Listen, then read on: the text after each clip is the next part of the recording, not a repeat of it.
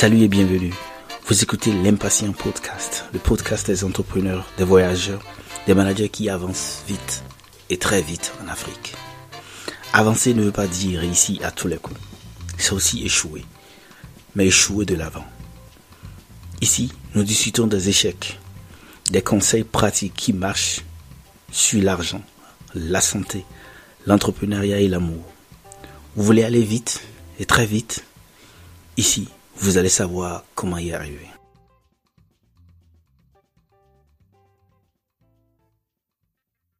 Comment choisir sa filière et se réorienter après le premier cycle universitaire? Le baccalauréat est dans la poche et bientôt on va entrer à l'université. Quelle filière choisir? Dans quel département faut-il s'inscrire?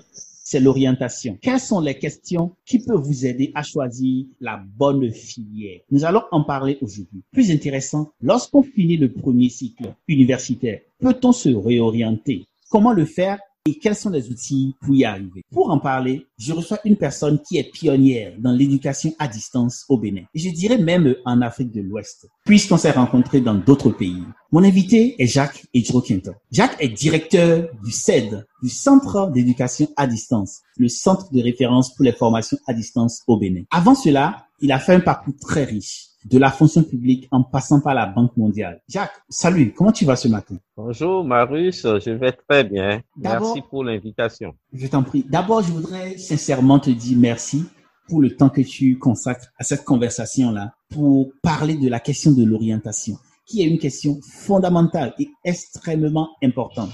Nos jeunes frères viennent d'avoir le baccalauréat. Nos jeunes frères viennent de passer le baccalauréat selon le pays où ils se trouvent. Et ils se posent des questions. Où est-ce que j'irai? Quelle filière vais-je choisir? Avant d'attaquer le sujet, je voudrais que tu me parles un peu de toi, puisque tu as eu une riche expérience dans le domaine. Qui es-tu, Jacques? Oui, Marius, c'est vraiment difficile de parler de soi-même, mais l'exercice en vaut la chandelle. Il faut que je me présente à, aux auditeurs. On m'appelle Jacques Ejro Pinto Toanou. Je suis né en 1958 je porte gracieusement le nom de Jacques euh, parce que mhm. ma grande sœur Antoinette, mhm. revenue de l'école en ce moment, elle avait une dizaine d'années, mhm. a vu sa mère sortir un petit garçon. Mon père lui a demandé, mais comment tu veux que ta, ton petit frère s'appelle? Ayant déjà lu à l'école euh, dans la même semaine des tests sur Jean-Jacques Rousseau, Mm-hmm. Elle a dit, mon frère s'appellera Jean-Jacques, mais on m'a donné le nom Jacques. Et c'est ce que je porte mm-hmm. aujourd'hui avec beaucoup de bonheur. Tout à fait. Jacques, ce que tu dis est très intéressant parce que déjà en 1958, tes parents donnent la chance à ta sœur de te nommer. Je pense que c'est une grande preuve d'autonomisation des femmes. Et, et, ceci depuis 1958. Je dois, si ta sœur nous écoute, lui dire bravo et surtout tes parents pour cette grande ouverture d'esprit depuis 1958 qui, qui permet de te nommer Jacques. Oui, merci beaucoup pour cette euh, référence à mes parents. Euh, je les salue. Je salue ma grande sœur pour cette, euh, ce nom précieux que je porte avec Pierre. L'autonomisation des femmes dans la culture fond n'était pas une évidence. Mm-hmm. Je crois que mon père a été quelqu'un de pionnier dans ce domaine il a mhm. toujours responsabilisé ses enfants, mhm. filles comme des garçons, mhm. et chacun de nous a tiré le meilleur de ce papa bien-aimé. Tu as parlé de ton père, de ta mère, et le sujet dont on parle, c'est l'orientation. Comment a été ton enfance? Brassasier ou affamé? Tranquille ou mouvementée ni l'un ni l'autre, puisque moi j'ai eu une enfance assez paisible, assez cool, puisque j'ai eu le bonheur de vivre entre mon père et mes mamans. Mhm. Ma mère euh, avait deux co-épouses. Euh, dans cette famille de polygames, mhm. euh, on ne savait même pas qui est notre maman réelle. C'est peut-être à l'âge de 10 ans, 12 ans que moi j'ai reconnu réellement ma mère puisque mhm. il a réussi à mettre en place un système de famille entre toutes ces femmes on avait trois, donc. Mhm. Et les enfants, nous pouvions dormir dans la chambre de l'une ou de l'autre, manger, mhm. aller ouvrir la marmite de l'autre sans difficulté. Moi, j'ai connu cette enfance-là et mhm. mon père était un tisserand. métier de il tissait les pailles traditionnelles et il les vendait sur différents marchés. Mhm. Mais il avait un bétail de plusieurs têtes de bœufs. Également, il vendait des fudules. Mhm. C'est comme ça que moi j'ai connu mon père. euh, et ma mère était une commerçante Mhm. qui faisait le parcours de plusieurs marchés. Hmm. Moi, j'ai eu le bonheur d'être vraiment aux côtés de ces deux-là. Ma mère, chaque fois, chaque veille du marché, Mhm. me, me remettait pratiquement tout l'argent qu'elle avait Mhm. pour que je fasse le point de ce Mhm. qu'elle a vendu la veille et ce avec quoi elle va partir au marché. Elle me donnait l'opportunité de, de travailler avec elle, de lui compter l'argent. Tout à fait. Je ne sais pas si je n'en voulais pas un peu de temps en temps. en tant que garçon, en tant que petit. Bon, ça, c'est des confessions de, de petits garçons. Tout à fait. Mais il vaut mieux dire la vérité. Mhm. Peut-être je n'en ai pas volé de grand, sinon bon, elle, Mhm. elle serait ruinée. Tout à fait. Mhm. Mon père aussi, les jours du marché, Oui. il euh, me faisait venir rester avec lui quand je sortais de l'école. Tout à fait. Et ça fait que j'ai appris à connaître les prix de tout ce qu'il faisait, de tout ce qu'il vendait. Mhm. Mhm. Et là, vraiment, je, ça m'a aidé Mhm. à aimer le commerce. Je sais comment négocier le prix, comment discuter avec les clients. Et ça a impacté sur euh, mon futur dans le choix des filières d'études à l'université. Et fait. déjà, à partir de la seconde, j'ai pris la résolution de faire de la gestion. Tout à fait. Ce que tu dis est très intéressant. Tu dis que tes parents, à, à partir de leurs activités, papa artisan et aussi qui vendait fudui et maman commerçante, cela te pousse à choisir très tôt, déjà à partir de la classe de seconde, la gestion ou tout ce qui tourne autour de la gestion, la filière gestion. Et quand tu penses avec du recul, tu penses que déjà en seconde, on doit penser à l'université, penser à ce qu'on va faire dans le futur? Des choses que je recoupe aujourd'hui qui ont fait que je me rends compte que cela a eu une grande influence sur ma vie. Mhm. Mais je dois aussi dire que ce n'est pas seulement en seconde qu'il faut choisir la filière. Parce que déjà, à partir de la quatrième, on dit quatrième long, quatrième court.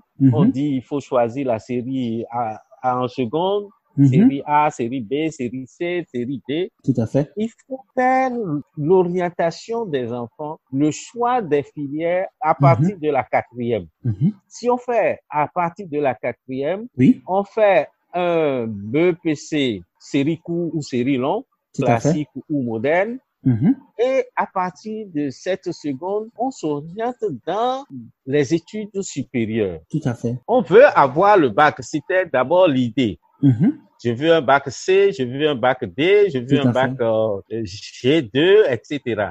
Pour nos auditeurs qui ne sont pas de, de pays côtiers de l'Afrique de l'Ouest, bac série C, bac série D, ça veut dire bac scientifique, et série A, série euh, B, c'est un peu les séries littéraires.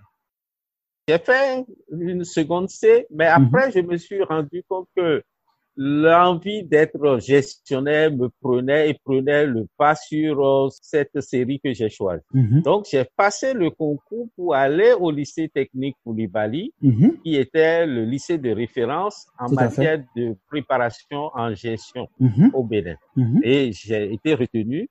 J'ai donc fait le bac G2, ce qui m'a permis de continuer sur ma trajectoire de gestionnaire avec mon groupe d'études que j'avais depuis la classe de première terminale.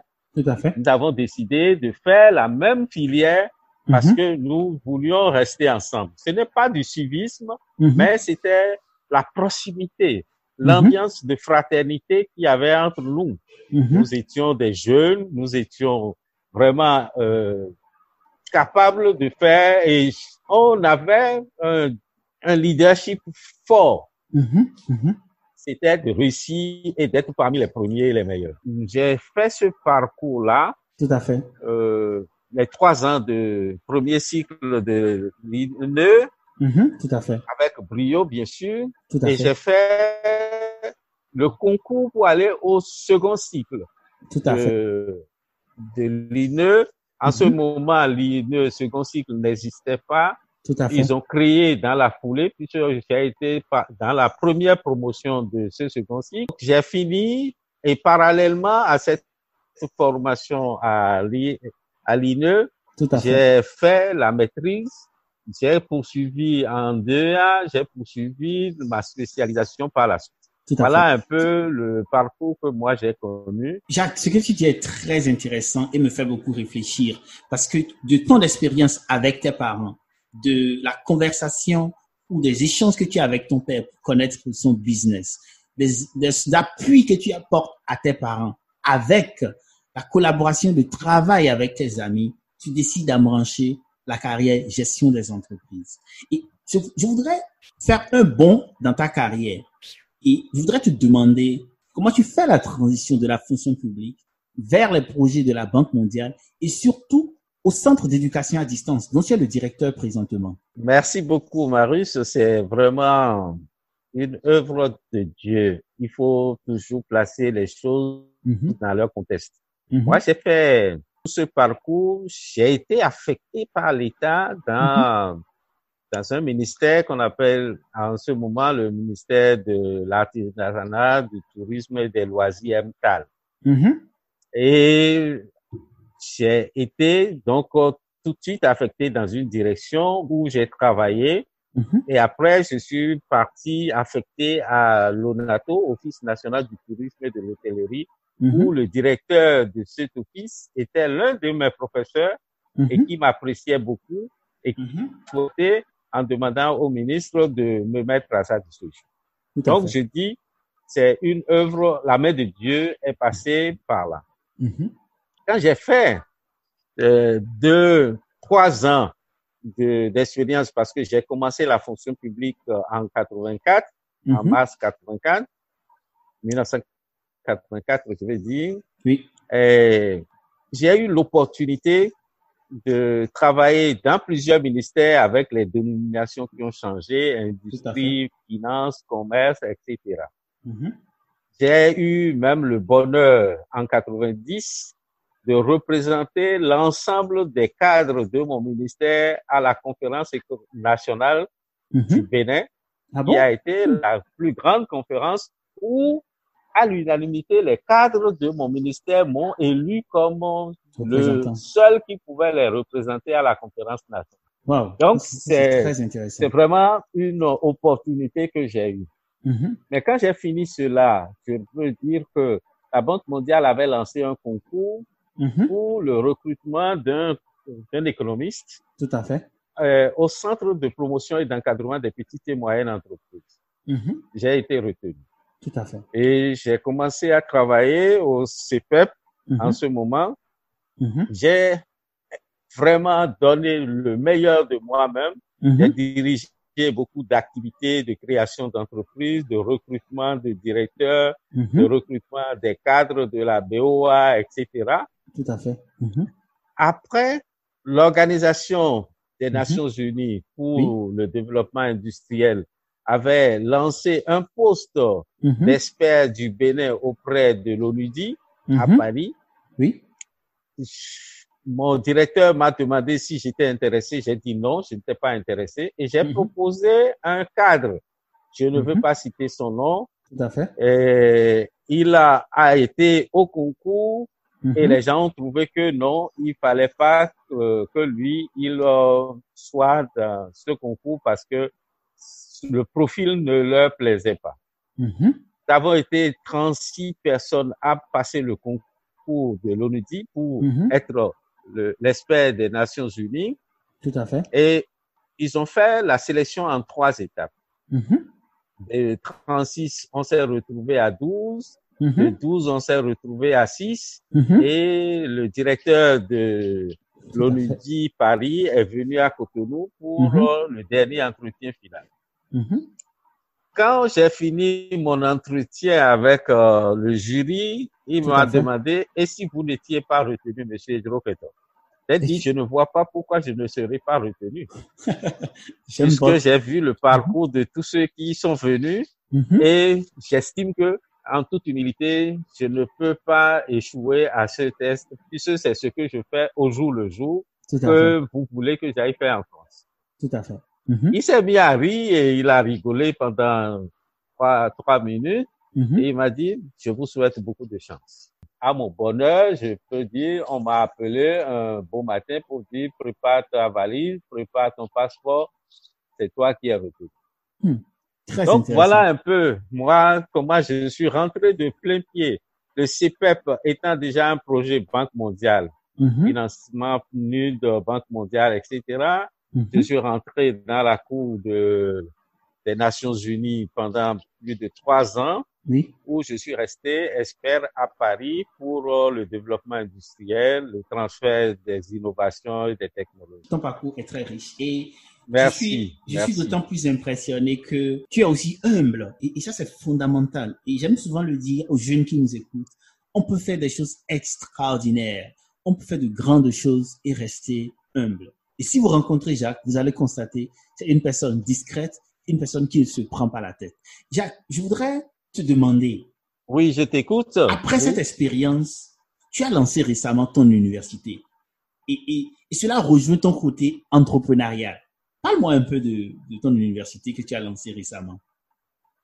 Merci beaucoup. J'ai j'ai lancé cette euh, université qu'on appelle Institut universitaire des métiers d'avenir, Mhm, compte tenu de l'expérience d'une mhm, douzaine d'années que j'ai reçue, vécue mhm, avec euh, la Banque mondiale toujours, où j'étais le recteur, ils appellent ça le manager mhm, de l'université virtuelle africaine au Bénin. mhm, Donc, euh, j'ai eu l'occasion, à mon retour de, de l'Europe, mhm, d'être retenu sur concours par la Banque mondiale toujours pour être responsable de l'université virtuelle africaine qui est restée au champ de foire de Cotonou. Quand j'ai fait cette expérience où je préparais des contenus de formation, des négociations avec l'Université Laval, avec les grandes universités américaines, européennes, africaines, mhm, j'avais senti qu'il y a un vide. mhm, Et le projet Banque mondiale de l'Université virtuelle africaine mhm, devait aller à son terme et j'ai dit, est-ce que je peux laisser toutes ces expériences acquises dans un bureau de l'administration? Il vaut mieux aider les jeunes qui m'ont fait confiance parce qu'aujourd'hui, je compte euh, des centaines de jeunes qui sont passés par l'Université virtuelle africaine, Mhm, qui sont aujourd'hui aux États-Unis, au Canada, qui mhm, ont de très bons postes, mais Mhm. qui ont étudié par le système d'éducation à distance. C'est-à-dire, les enseignants sont à l'Université Laval, les Oui. étudiants sont dans trois, quatre, cinq, dix pays africains, mhm. dans des salles où c'était seulement le, la vidéo qui leur utilisait. Tout Il n'y avait même pas le satellite forcément. Mhm, Et quand j'ai fait ça, j'ai dit, bon, parallèlement, il faut que je capitalise cette expérience que j'ai eue. Mhm, et j'ai introduit une demande pour créer et j'ai été autorisé à créer l'Institut universitaire des métiers d'avenir qui est le copyright un peu de tout ce que je faisais à l'université virtuelle africaine Hmm, avec euh, l'intégration de nouvelles filières Ah, C'est très en intéressant. en tenant compte de, du marché, en tenant Mhm. compte de la demande des étudiants. Tout à fait. Jacques, ton expérience est formidable et je voudrais vraiment te, te remercier pour ce partage de ta riche expérience. Et je voudrais dire, puisqu'il est important que je partage aussi mon, mon exposition avec toi, moi j'ai été étudiant à l'École nationale d'économie euh, du Bénin et j'ai été très actif dans le militantisme de jeunes et j'ai eu la chance de te côtoyer et de venir te voir dans ton bureau parce que nous, on négociait les salles. Nous, on devrait faire des cérémonies, on devrait réunir ce que nous appelons le bureau des conseillers, l'organisation qu'on appelle AIESEC.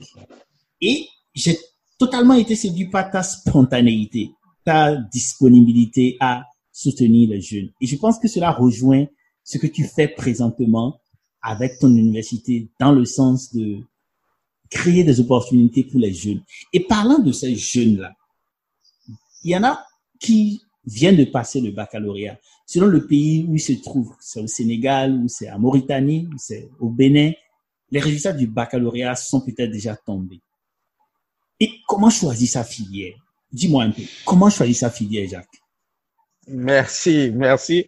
Euh, vous avez une mémoire d'éléphant. Moi, j'ai oublié que vous étiez venu, enfin que tu es venu Mhm. euh, me voir pour demander une salle. Mhm. Je sais que ASEC Bénin Mhm, est né dans nos locaux et j'ai été parmi les premiers membres qui ont poussé cette initiative et je, je suis fier de, de rencontrer tous les jours des jeunes qui se réclament de ASEC. mhm, Et vraiment, je partage la vision et les valeurs de ce mouvement. mhm, En ce qui concerne euh, l'orientation, mhm, j'ai commencé déjà par dire que l'orientation devait se faire à partir de la classe de quatrième. Beaucoup d'enfants, euh, vu leurs notes en classe, ont été propulsés en troisième, puis en seconde, euh, sur le conseil des professeurs euh, de leur collège, parfois avec la complicité des parents ou mhm, même à la surprise des parents. mhm, Pour choisir, il faut se poser une série de questions. Premièrement, quelles sont mes aptitudes? mhm, Moi, je viens d'avoir le bac euh, G, le bac A2, je viens Mhm. d'avoir le bac C. mhm, Quelles sont mes aptitudes? mhm, Est-ce que j'ai eu le bac par hasard parce que tout le monde est admis, je suis admis? Est-ce que j'ai de fortes moyennes en, dans des matières prépondérantes comme la physique, la chimie, la, la SVT? Donc, quelles sont mes aptitudes? La mhm, deuxième question que le jeune doit se poser, quelles sont mes attitudes? Mhm. Est-ce que je suis disposé à rester debout comme un enseignant, à aller humer la craie si je Mhm. veux devenir enseignant? mhm, Est-ce que en voyant le sang humain, pour Mhm. parler de quelqu'un qui va devenir euh, sage-femme ou médecin, est-ce que en- quand je vois le sang humain, j'ai la chair de poule? mhm, Est-ce que mon attitude vis-à-vis de quelqu'un qui est souffrant est l'attitude de quelqu'un qui cherche l'argent à prendre dans sa poche? mhm, mhm, Ensuite, quelles sont mes capacités? Je parle des capacités financières. J'ai parlé de l'aptitude, mhm, de l'attitude. mhm, Maintenant, je parle de mes capacités. mhm, Si mes études sont à financer par euh, mes parents et que mon père est à la veille de sa retraite et que je sais qu'il ne peut pas me financer pendant 5 ans, 10 ans, je dois faire en sorte que mon étude ou mon cursus universitaire corresponde à un moment où il aura toujours les moyens de me soutenir, où je m'engage mhm, à travailler, à Mhm. chercher moi-même l'argent. Il faut étudier la capacité de celui qui finance votre étude. Et la quatrième question, la Mhm, quatrième dimension qu'il faut voir, qu'est-ce Mhm. que j'ai envie de devenir? mhm. Donc, j'ai dit, qu'est-ce que je suis capable Oui, comme aptitude? Tout à fait. Qu'est-ce que je suis capable de supporter comme attitude? Oui. Quelles sont mes capacités financières? Mhm. Maintenant, qu'est-ce que j'ai envie d'être? Hmm. C'est très intéressant. Ce que j'ai envie d'être Mhm. doit me permettre de m'épanouir. Oui. Mhm. J'ai fait en 2016 une orientation à Cotonou, une journée d'orientation, et dans la salle, ils étaient plus de 200 enfants, Mhm. bacheliers. Mhm. Il y a une jeune fille qui pleurait. Pourquoi elle pleurait? Et à la fin, elle a dit, monsieur, je veux vous voir. Je dis, ma fille, qu'est-ce qui se passe? Elle dit, je viens d'avoir le bac D. Mhm. parce que ma mère voulait, ma mère est sage-femme, elle voulait que je devienne euh, sage-femme comme elle Ou docteur. Mhm, ou docteur. mhm. Et mon père est ingénieur. Il veut que je sois euh, technicien Mhm, ou technicienne. mhm. Et donc, les deux ne s'entendent pas et moi, je suis embarrassé. Moi, ce Hmm. que j'ai envie de faire, monsieur, je veux être hôtesse de l'air. Wow. Mais C'est du vécu. C'est vrai. C'est très vrai. Et C'est du vécu. Et j'ai j'ai pris cette fille-là, j'ai dit, ma fille, ne panique pas. Mhm, Ce qu'on va faire, mhm, tu prends un rendez-vous, mhm, tu viens à notre institut, on va organiser une séance d'orientation avec tes parents. Oui, tout à fait.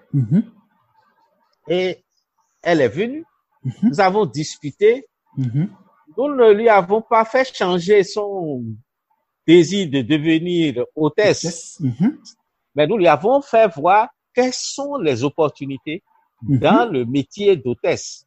En même temps, quels sont les risques qu'un avion craque, qu'un Mhm. avion crash, que euh, il y a telle telle chose. Est-ce qu'elle est prête à tout ça? Parce que souvent on choisit parce qu'on a une copine qui est dedans. On a quelqu'un qui fait ça et qui vous dit c'est très bon. Mhm. Et quand on a discuté, j'ai les parents ont refusé de venir. Ah bon? Mhm. Oui, les parents ont refusé, et, mais ils ont accepté de discuter au téléphone avec moi. Tout à J'ai fait. pris mon temps, Mhm, j'ai discuté avec la maman. Elle a dit, ah non, qu'elle a tous les livres déjà Ah, de médecine. Et que ce patrimoine, je veux qu'elle laisse à qui? hmm. C'est terrible. Jacques, tu as Et le papa vraiment. dit- Mhm, La maman me dérange parce que mhm, euh, moi, j'ai une grosse entreprise et je n'ai pas de garçon. mhm.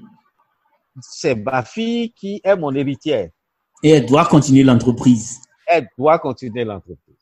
Mhm. Jacques, si Voilà tu peux- un peu ce que le, le drame, le déchirement que les enfants connaissent. Jacques, ce que tu dis Mais est par, très bon- intéressant. par bonheur, nous Mhm. avons réussi à concilier les, les deux parents Mhm, qui ont accepté que la fille aille faire simplement la gestion. Nous avons convaincu les parents que si elle fait la gestion, elle a besoin d'un médecin pour gérer la clinique de maman. Si elle, a, si elle fait la gestion, elle n'est pas obligée d'être ingénieure pour gérer une entreprise. Mhm. Mais elle, est, elle a une formation transversale Mhm. qui permet aux parents de, de souffler et Mhm. à elle-même de contrôler ce qui se fait. Par bonheur, aujourd'hui, cette fille est dans les grandes euh, entreprises du Bénin et de temps en temps, on a de ces nouvelles. C'est vrai, on n'a pas gardé un contact euh, direct avec elle tout le temps. Mais c'est comme ça que nous avons connu beaucoup de cas dans plusieurs localités où nous sommes allés, euh, Mhm. que ce soit dans les villes intérieures du Bénin, où Mhm. nous faisons ces séances. Ces quatre questions mhm. sont très importantes. Mes aptitudes, mes attitudes, ma capacité financière et ce que j'ai envie de devenir. Imaginez quelqu'un qui, qui, euh, choisit un métier Oui. parce que les parents ont dit tu as, tu dois être. Mhm. Oui. Il va accepter, Mhm. mais il va assurer ce métier pendant 30 ans Mhm. avec euh, un regret de n'être pas dans ce qu'il fait. Jacques, si tu permets, ce que tu dis est très intéressant.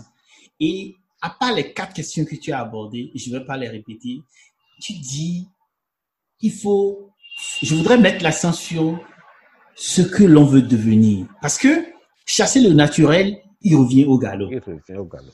Et si tu permets, je veux te poser une question.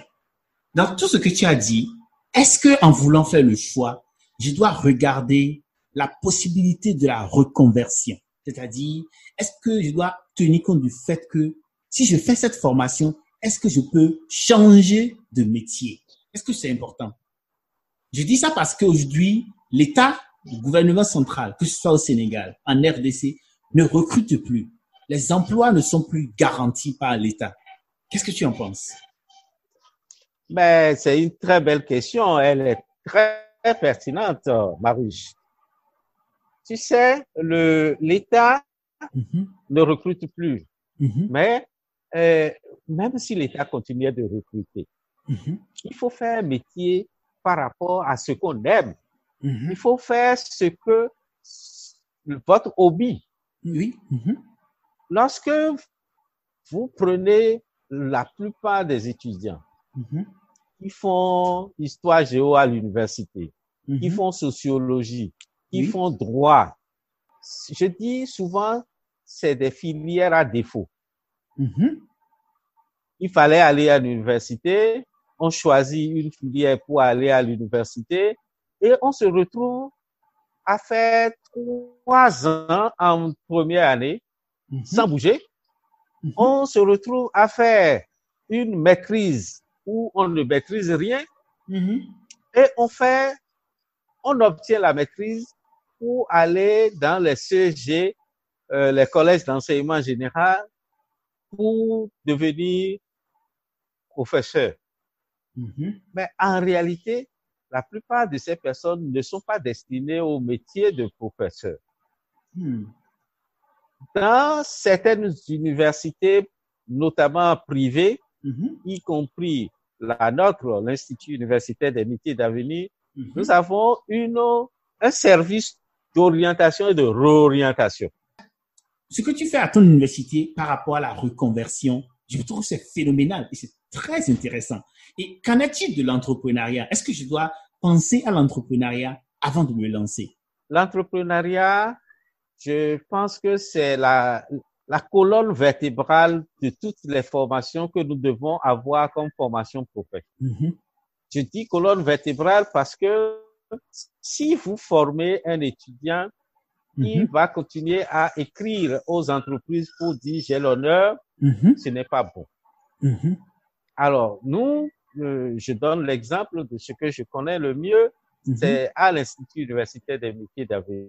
Nous avons plusieurs programmes, modules de formation à l'entrepreneuriat dans notre cursus de formation. Mhm, mhm, Premièrement, nous avons initié des formations sur les métiers de l'avenir. Par exemple, la pâtisserie. Mhm, Nos étudiants ont la capacité et la possibilité de suivre des formations en pâtisserie. Donc, mhm. ils peuvent faire les cakes, ils peuvent faire les madeleines, ils peuvent faire les sacristains, ils peuvent Mhm. faire les pains de mie, etc. Ils font beaucoup de choses. Et, Et, nous cela, avons installé, quelle que soit leur filière, c'est ça? Quelle que soit leur filière, Waouh, ça c'est très intéressant.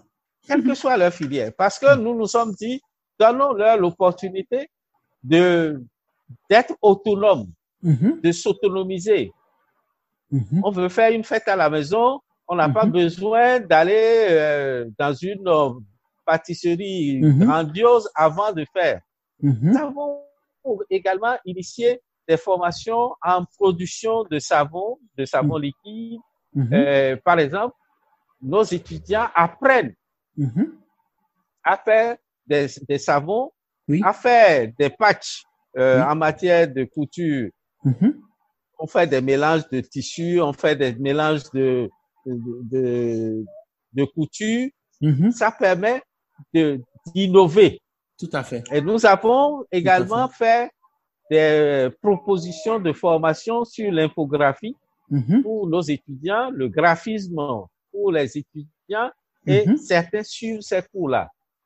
L'autre aspect de le- l'entrepreneuriat, c'est la maîtrise des langues étrangères. mhm. Aujourd'hui, le gros employeur des Africains et même des Européens, c'est la Chine. Mhm, Si on se voile la face en disant euh, on n'a pas besoin de la Chine, c'est Mhm. faux. Nous, on a négocié avec euh, l'Institut Confucius de, de la Chine la formation en langue euh, de mandarin, de- la langue chinoise. Mhm, Et nos étudiants apprennent, que ce soit à Boyko, que ce soit à Lokosa ou à Cotonou, nos mhm. étudiants apprennent ces langues-là. Ah, Parce qu'il faut être en mesure de communiquer avec son employeur. Tout à ou fait. celui qui veut vous, va vous recruter demain. Tout à fait. Tout à fait. En même temps, nous avons le français et l'anglais Mhm. qui sont des langues de formation Tout à fait. pour permettre aux étudiants de ne pas chômer. Tout à fait. Donc, quand on dit entrepreneuriat, il n'y a pas que euh, l'apprentissage de comment faire un business plan, comment Mhm. faire ceci. Oui. Nous venons, euh, vous me donnez vraiment une opportunité, Mhm. nous venons de lancer avec euh, le, la Chambre de l'artisanat du Bénin, la Mhm. Chambre des métiers de l'artisanat du Bénin, un programme que nous avons baptisé Projet Top Patron. Mhm. Et De quoi C'est s'agit-il? quoi Mhm. Vous savez, euh, Marius, Mhm.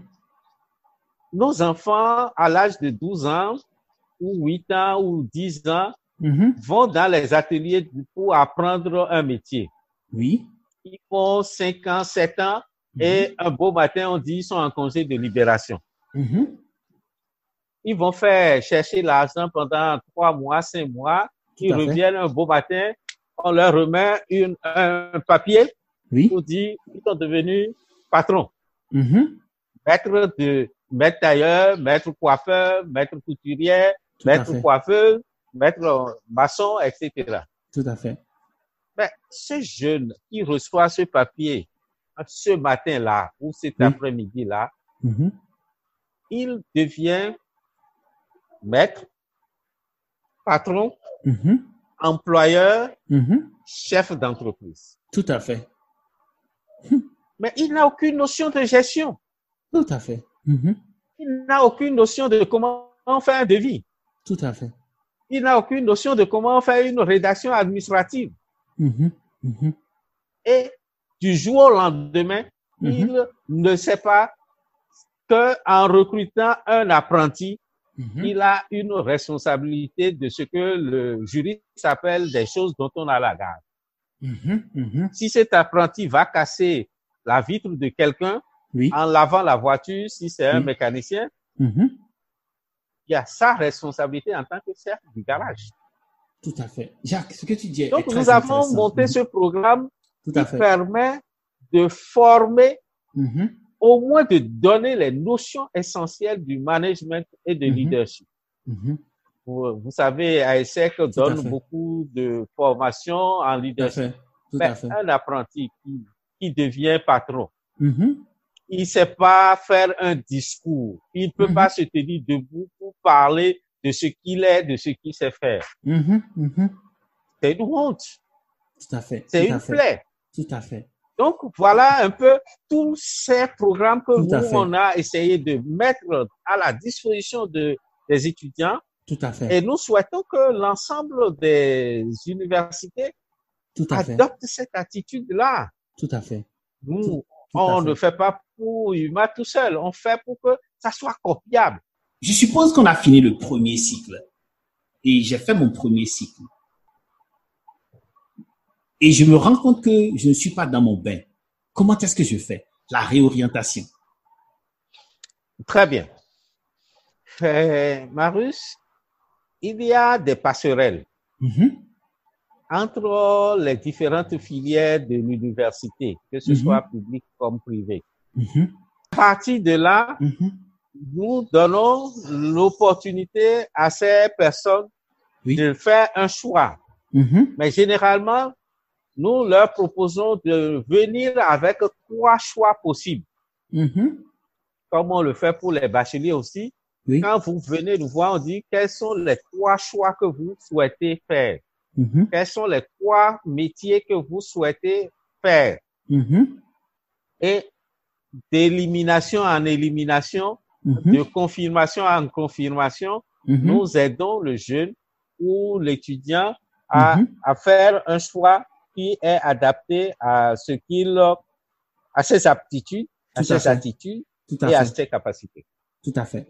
Jacques, ce que tu dis est, est très intéressant et je suis tellement heureux d'avoir cette conversation avec toi. J'aurais pas aimé qu'elle se termine. Je voudrais te demander, je voudrais te demander si quelqu'un veut bénéficier de ces outils pour la réorientation. comment on peut contacter ton université? Merci beaucoup, euh, Marus. Pour contacter mon université, Mhm. il y a euh, des capacités de sur Facebook. Il Mhm, suffit d'écrire UMA, Institut universitaire des métiers d'avenir, mhm, et nous avons plusieurs pages Facebook qui apparaissent. Nous avons un site web qui a, a été qui est en maintenance actuellement, mais il suffit de taper le www Mhm. euh, uma.org Mhm. ou uma.net et vous allez voir un certain nombre d'informations Mhm. que nous avons. Mais également, Mhm. le contact direct est beaucoup plus facile. Mhm. Euh, généralement, euh, notre cellule de communication répond à toutes les personnes qui nous envoient des messages. Mhm. Par exemple, vous Mhm. tapez iuma.bene@yahoo.com 00 229 96 87 56 12. Très bien. Je voudrais demander à ceux qui nous écoutent, surtout ceux qui sont en phase de réorientation, qui veulent se réorienter, qu'il est plus indiqué de contacter directement l'université de Jacques pour avoir plus de conseils et de partage d'expériences. Je voudrais te demander, si quelqu'un nous écoute aujourd'hui, qu'est-ce que tu as envie de lui dire? La jeune fille qui nous écoute de la RDC, le jeune homme qui nous écoute du Sénégal, de la Côte d'Ivoire et qui vient d'avoir son baccalauréat, qu'est-ce que tu as envie de lui dire pour qu'il puisse trouver son chemin et choisir sa filière qui lui convient? Je félicite d'abord ceux qui sont admis au bac. Mhm, et je félicite tous ceux qui ont atteint un niveau de satisfaction de leur parcours professionnel et mhm, qui cherchent à se réorienter. mhm, Ce n'est pas facile, je les encourage. Quel que soit leur pays, quelle que soit leur nationalité, nous offrons gratuitement nos services d'orientation à tout le monde. mhm, mhm, Je dis bien, tout le monde peut nous écrire directement pour demander mhm, sur OZOP mhm, ou sur euh, dans notre boîte mail, j'ai tel niveau, j'ai envie de faire telle telle chose. Mhm, mhm, Nous ne disons pas venez tous à Cotonou, venez tous au Bénin pour mhm, être notre étudiant dans euh, certaines dans nos filières, dans nos universités. Et quel que soit le choix à faire, ne faites jamais le choix tout seul. Quel que soit le choix à faire, demandez toujours un conseil à un parent, à un aîné mhm, ou à quelqu'un qui a fait avant vous cette filière. mhm. C'est très C'est comme ça que vous devez agir pour être rassuré du choix que vous faites. Mhm, mhm, Ne faites pas un choix au hasard et ne prenez pas des diplômes à défaut. Jacques, tout ce que tu dis est très intéressant. Et tu me disais que tu- ton université est résolument orientée vers l'avenir et forme les jeunes. Et, et tu disais aussi que tu as une surprise pour ceux qui nous ont écoutés jusqu'à ce niveau-là. De quoi il s'agit-il? Merci, Marus. Euh, Et c'est vraiment intéressant de dire à nos lecteurs et aux auditeurs Mhm. euh, que cette année, notre institut IUMA, Institut universitaire des métiers d'avenir, offre aux 100 premiers qui vont s'inscrire après avoir écouté cette émission Mhm, une bourse de solidarité mhm, d'entraide pour euh, s'inscrire toute l'année mhm, et pendant tout le cycle qu'ils vont faire à UMA. Cette bourse est une réduction de 50% sur les frais de scolarité. Wow. Que l'étudiant soit à Cotonou, à Lokosa, à Boycon ou à l'extérieur du Bénin, parce Mhm. que nos enseignements sont désormais en ligne Mhm, il peut bénéficier de cette bourse que nous offrons. En plus, mhm, comme euh, surprise, nous remettrons à chaque inscrit une copie du livre 365 cours réussis du voyage conseil pratique sur l'entrepreneuriat, le leadership et l'amour. Wow, wow. Cela veut dire que chaque étudiant qui va Mhm. s'inscrire en mettant le code Mhm, DISE 50 mhm. obtiendra la réduction de 50% des frais de scolarité et une copie de ce best-seller que nous mettrons à leur disposition. Wow, Jacques, tu es fantastique et je suis très ému, c'est très gentil, c'est très positif et, je dois dire que c'est cela la pratique de ce que Jacques est. Jacques est une personne d'action, une personne de grande générosité. Donc si vous nous écoutez, si vous êtes n'importe où sur la terre, au Bénin, au Sénégal, en Mauritanie, en Guinée, bénéficiez et saisissez cette opportunité de réduction de 50% sur la scolarité pour tout votre cycle à l'IUMA. Et le code, rappelez-vous le code, c'est BISE 50. À la fin de l'émission, vous aurez en bas un lien sur lequel vous pouvez cliquer pour vous inscrire en mettant vos contacts, vos références, votre email pour que IUMA vous contacte pour les séances d'orientation. Et je précise, rappelez-vous du code BISE 50. Jacques, merci beaucoup. Merci vraiment infiniment pour cette conversation. Merci beaucoup pour ton temps, pour ton partage d'expérience et pour cet engagement aux côtés de la jeunesse. Merci beaucoup, Jacques. Merci, c'est moi qui te remercie. Plein succès à tes activités.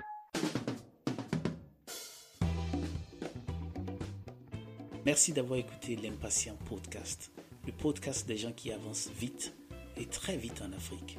Si vous avez aimé, partagez, car en Afrique, partager c'est grandir. Et rendez-vous sur l'impatient.com pour d'autres épisodes et bénéficiez gratuitement d'autres conseils pratiques.